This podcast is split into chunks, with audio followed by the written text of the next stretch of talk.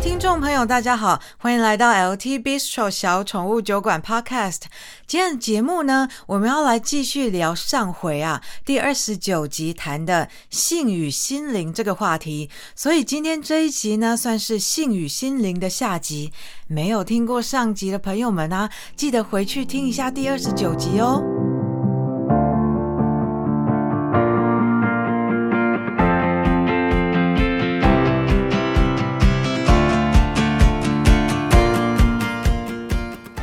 集的节目的尾声，我们开始谈到了同性恋这个性倾向。那他从意识的层面来看是如何解释的？而赛斯老大他真的是很敢讲，很一针见血哈。他基本上是说，同性恋跟异性恋一样，都是很夸张的把性爱对象倾向于某一个单一性别。所以在他来看呐、异性恋跟同性恋在意识上的偏执是一样的。我实在是快被他笑死了，真的是。OK，好啦，那。我们今天稍微严肃一点，OK，来，让我们接着来说说同性恋的心理状态，OK。以前的人呢，以及现在就是在某些地区文化的人，对同志有很多负面的看法。那即使是不久以前，也不过是几十年前，其实也都还普遍的认为同性恋是一种疾病。那对同志感到反感、感到鄙视、厌恶，带着强烈的偏见和歧视，而且甚至会振振有词说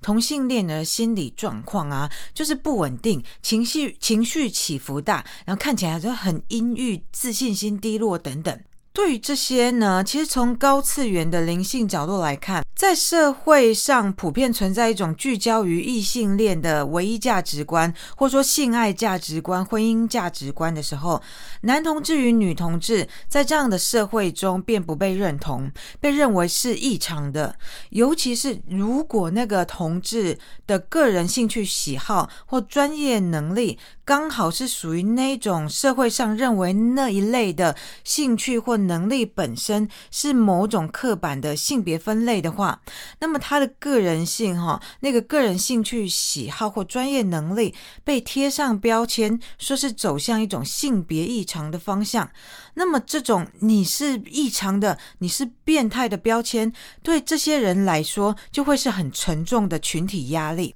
那我现在讲的比较理论性，所以就是我们再举个例，就是让他就是比较容易懂哈。就是说，比方说我刚刚讲的意思，举例来说，就是比方说当年欧巴马美国总统欧巴马，他第一次当上美国总统的时候，他的老婆蜜雪那时候在就职典礼上穿了吴季刚设计的白色礼服。而这位年轻的服装设计师吴继刚，他就因此突然的窜红，那大家当然就会开始去报道吴继刚的生平，于是我们就都知道了哦，小时候身为一个男孩的吴继刚，竟然喜欢玩芭比娃娃。哎，这在传统观念里面，当然是大大的违反了性别认同的一种行为啊！男孩子怎么可以玩芭比娃娃？芭比娃娃当然是给女孩子玩的嘛。那喜欢芭比娃娃的吴继刚小朋友呢？他很小就展现了他对服装的喜爱。那后来在家长支持下，就是成为了一个服装设计师。对吴季刚来说，那个对他的生命很重要的服装设计的那个。个人兴趣喜好，后来并且成为了他的专业能力。他创造了他心目中的美丽服饰，而这些服饰也回过来，回过头来向世界表达出他这个人是一个什么样的人。而这个兴趣与能力的发展，刚好是一个我们以传统刻板印象来说，和性别很有关联的一种兴趣跟能力。那如果他当时没有受到家人跟身边的人的支持的话，而认为这个男孩子，诶，他怎么在性别的表现上有一种异常状态的话，那么这个打击跟压力会是非常强烈的，很根本性的，把这个人从内心最中心之处都否定掉，都深深的鄙视与厌恶。如果是这样的状况下，诶，我说真的，有谁有能力发展出健全的心理状态啊？OK，那同样的呢，同样的社会压力，你把它放到和异性恋或同性恋无关的主题上，比方说啊，适婚年龄而没有结婚的人，或是已婚而没有孩子的人，或是在一个社会里面属于少数原住民或少数移民族群，或者是单亲家庭的家长。跟小孩，或者是身心障碍者等等，那当社会集体意识没有足够的包容性的时候，会以异样的眼光来看待不不同族群的人的时候，然后认为这些人某些地方有异常的时候，哎，请问这种来自社会的的那种压力，在这样的状况下，这样的氛围下，有谁那么厉害，可以发展出百分之百正常健康的心理环境啊？也就是说啊，当我们手指着别人说别人异常不正常的时候，其实我们所谓的异常不正常，那有一半是来自于那个人展现出来的差异性不同之处。可是他其实是很中立的，他只是不一样而已，他没有不正常。但是这个差异性，也就是这个差异性，从心灵的角度来看，它并不是异常的，它是有差异，但是不是不正常的。OK，那另外的那一半呢，其实是来自于人们认为他不正常的时候，也就是这个人被贴标签了。他如果很长期的被社会贴上不正常的标签之后，他心理上的确有可能会发展出一些不是很稳定的心理状态。讲到这里，哎，我突然觉得今天这一集好像是在聊心理学，这有点妙哈。因为我们之前都是在聊一些外星人的话题啊，哎，今天怎么变得很心理学这样子？不过呢，我倒是记得赛斯老大，他其实在未知的实相里面有说过哈，我们人类目前发展的心理学其实问题很多，应该要再去发展那个比较全面性的心理科学或科学心理，然后还要多读他的书哦，把我们的心理学哈在意识扩展层面上再推一大把这样子，哈哈哈哈。OK，好，那。之前我们提到过哈，以赛斯的说法，同性恋或异性恋其实都是对于某一种特定性倾向的过度聚焦。那一个男同志呢，其实有可能有时候会对女人感到一种欲望；一个男异性恋者也是有可能有时候天时地利人和对了，或是那一天的月色很美，就对他面前的这个男人产生了一种欲望。那异性恋呢，必须一直死守着异性恋的贞洁，就好像同性恋必须一直死守着同性恋的贞洁一样，都是一种强迫，也都是一种压力。而归根究底呢，这都是信念系统在作用，这都是 belief system 在作祟。然后在我们也不太懂为什么的状况下，以一种我们也不太懂为什么的方式来限制我们，然后让让我们的生活陷入一种样板模式之中。如果没有那样的样板啊，是不是我们很对于很多的概念才会真的有比较全面性的理解呢？比方说啊，在现在这个年代，男同志或女同志也可以拥有自己血统的小孩嘛，或者说也可以，就像古往今来其他想要拥有小孩的人一样，可以透过领养小孩的方式来成为父母。那以父亲来做例子好了，一个男同志父亲和一个异性恋父亲，哪一个父亲比较懂得养育一个男孩，养育出一个有男子气概的男孩？那当然我，我觉我们今天在谈同性、异性、双性这个主题，其实并不是要把性别的差异抹杀掉哦，并不是要以另外一种极端来坚持一个个人就是一个个人，没有必要展现男性化或女性化的一面，并不是这样哦，并不是要抹杀这一点。男性化或女性化都有它真实的存在，重点在于你如何真实的表达他们。所以回到刚刚父亲这个主题，如果你希望教养出一个男孩子，期待他有男子气概，一个男同志父亲和一个异性恋父亲，是不是他们在教育方式上会展现明显的不同？异性恋男子，因为我们假设他比较阳刚、比较男性、比较没有娘炮的感觉，所以带出。来男的儿子，但是比较有男子气概，是吗？但是会不会其实他教养出来的儿子，就这异性恋爸教养出来的儿子，是被他以一种带着偏见跟限制性概念，把那种比较残酷、不敏感，然后处处要表现竞争性的那种自以为是男子气概的性质，强加在男这个男孩子身上呢？会不会其实是这种结果啊？那另外一方面，男同志父亲会不会其实反而能够对什么叫做男子气概有一种更好的、更全面性质的天生概念？而那个天生概念是基于认同于自己双性心灵本质而表达出来的，而不是在文化与社会的调教下所发展出来的。接下来，让我们再来聊聊两性相处，不涉及性别的两性相处。大家已经有听过这句话：男人跟女人之间是没有纯友谊的。那这基本上是说，男人跟女人之间看似友谊的情谊，其实一定都带着爱情或者是性吸引力的感觉在。如果没有的话，那就是一定有啦。如果没有，那一定就是说，啊，要么就是这个男人其实是想要利用这个女人，才假装跟他有呃，就是做朋友有友谊这样，或是反过来，一定是这个女人想要利用这个男人，所以这之间是。不可能有纯友谊的啦，OK。但是呢，赛斯的老大他一再的提醒我们，我们有时候把性，包括性别、性倾向、性吸引力，都看得太重了，都动不动想要把性的重要度套到生活上的各个层面上的事情了。其实呢，以前对同志有普遍偏见的时候，会让所有啊，不论是哪一种性倾向的人，都会对于跟同性之间的人之间在建立关系的时候，有一种哎，我好像要小心，不要踩到地雷的感觉，免得人家会给我贴标签，说我是同性恋这样子。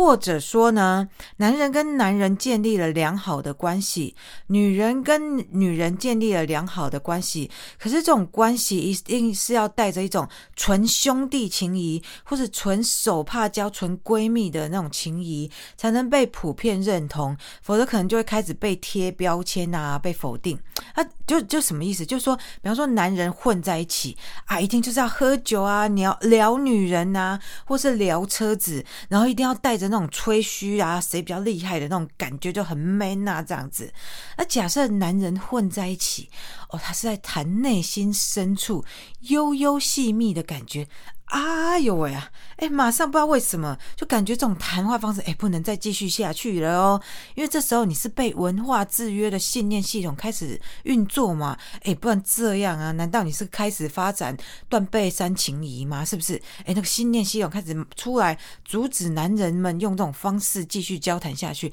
不行不行，你们那个兄弟之间聊天一定要很 man 这样子。OK。同样的啊，一位男同志他在性上面倾向男性，但是他的生活还有很多面向跟性根本毫无关系，就如同任何一个人一般。那这个男同性在这些跟性无关的生活面向上，当然也会想要和男男女女建立关系。可是异性恋者却有可能因为他的男同志身份，而在这些关系上把他排除在外。或者说异性恋者啊，他有可能因为害怕被认为是同性恋，被贴标签，被加上偏见，而非常的刻意想要去表现出一种很夸张的纯男性化的外形跟行为，或者纯女性化的外形跟行为。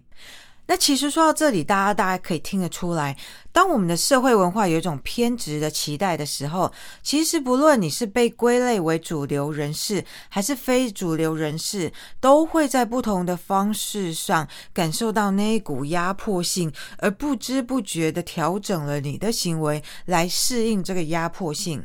说到这里，听起来是说，你说赛斯外星人就主张说，我们每个人类都带着男性与女性的心灵，都同时有着男灵跟女灵的特质，所以他是主张性别平等的平权人士吗？哎，OK，这是比较地球人的说法了。OK，赛斯外星人他说，他并不是把这个看成是一个男性跟女性视作平等的问题，而是更进一步从心灵、从灵性的层面来看。从意识的发展与实相的创造的层面来看，在每一个人的心中，哈，每一个人的内在里面，他的男性与成分与女性成分都应该被他释放出来，让他表现出来。而且听到这边，大家不要太紧张哦。你以为赛斯是鼓励我们每一个人都成为双性恋者吗？不是的，不是的，不是的哦。还记得我们前一段讲的吗？不要把所有带着性别本质的事情都套上性倾向、性行为与性吸引力这些面向。对一个人来说啊，表达他心里同时存在着的男性成分与女性成分，也是由他自己决定在生活的哪个面向上去表达那个男性成分，在哪些另外的面向上去表达那个女性成分。比方说哈。一个女人如果喜欢在厨房里面杀鸡宰羊、去鱼鳞、切鱼片的话，通常我们认为这是屠夫的工作，这是男人的工作。但是当然，一定也是会有女人喜欢动刀子啦，并不表示她就是一个男性化的同啊，这一定是 T 啦，她是一个男性化的女同志。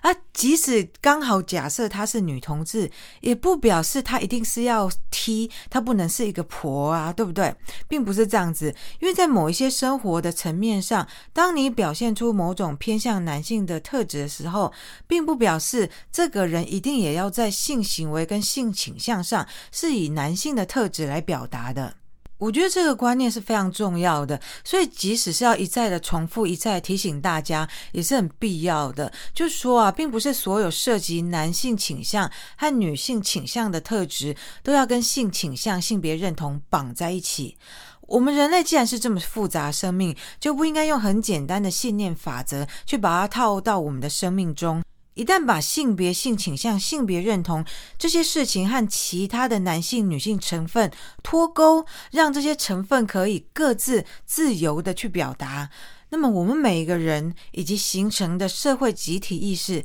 都会自由很多很多，也会和谐很多很多。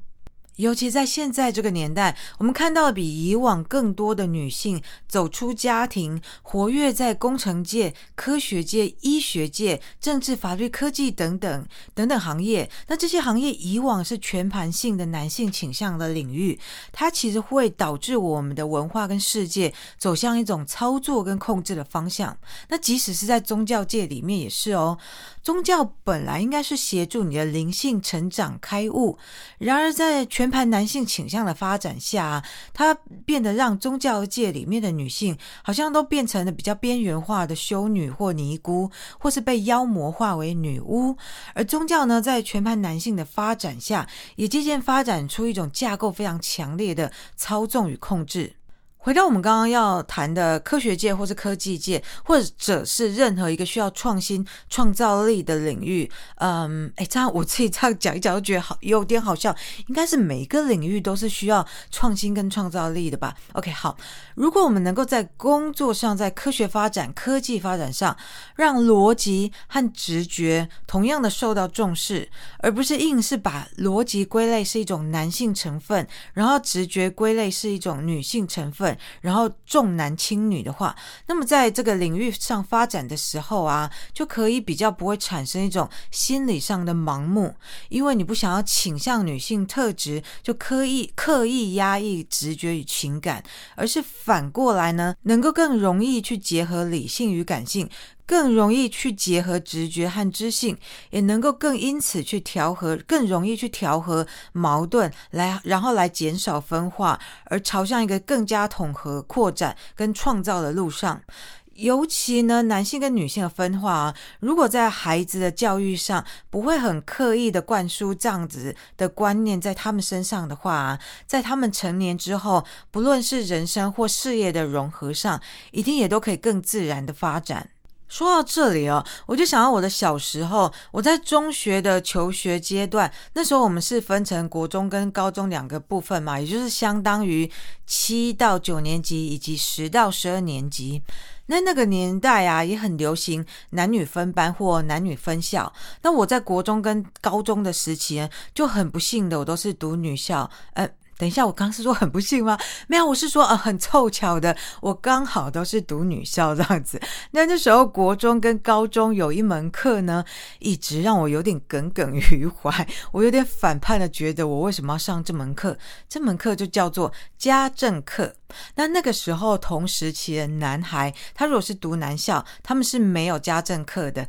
但是他们有一门我从来没有上过课，叫做工艺课。OK，好，那么家政课在上什么呢？我记得我们那时候是常常在缝制绒毛娃娃。那缝绒毛娃娃，好啦，也蛮实用的，因为就帮爸妈省了很多买绒毛娃娃给小孩玩的钱嘛。OK，那还有啊，有时候偶尔我们会上缝纫课。缝纫课其实大部分就是从自己从家里带针线过来，那就是平常就在那个平常上课的教室里面拿针线，然后手缝一些东。东西，但是偶尔呢，我们会去有缝纫机的教室去踩缝纫机，这样。那在那个年代，老式的缝纫机啊，是那种机械式的缝纫机，所以你脚上踩的大踏板，其实要有一点技巧，一开始要有有点技巧让它动起来。那一旦动起来之后，你就可以很就很很简单，可以很规律的一前一后一直踩就好了。可是并不是每个人都踩得起来的哦，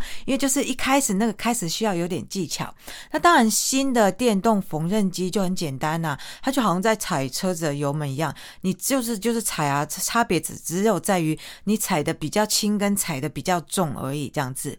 而我们那个年代学校的缝纫机，当然都是还只是机械式的，就是那种需要一点技巧跟经验才会用的那一种。而刚好呢，因为我妈是裁缝师，那家里的机械式跟家里就是有机械式跟电动式的裁缝机、缝纫机都有，所以我是两种都会用。所以呢，我就蛮喜欢在学校的缝纫教室裁 缝纫机，就是让那个，因为啊，可以让那个老派的机械式缝纫机动起来嘛，然后就继续一前一后踩踏踩踏来车东西，哦，多威风啊！这样子，就是心里觉得那小孩。就是这种小小一点事情，感到很威风，就很爽这样子。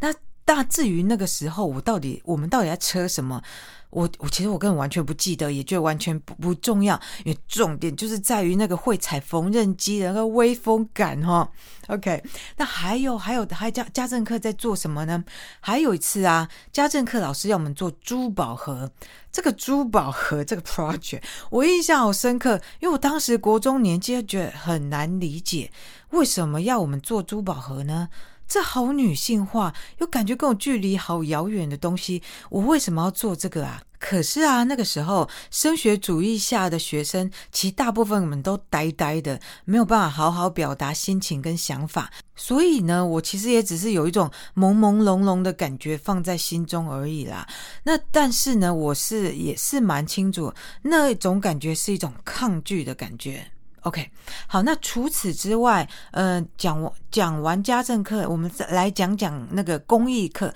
那个对我来说，那个传说中的工艺课，从来没上过，那个只有男生可以上的工艺课，我也只是在心中默默的向往着，心里偷偷感觉，哦，我好想要上工艺课，我好想要做木工哦，啊，为什么我要上家政课啊？想到这里哈，我不禁为那个当年被教育制度套用到某个男女分明的系统中的小小年纪的我感到心酸哈。不过哎，转念，反正我啊，反正我现在也是长大成人了哈，这样子。但是我我们我们来往好处想啊，转念一想，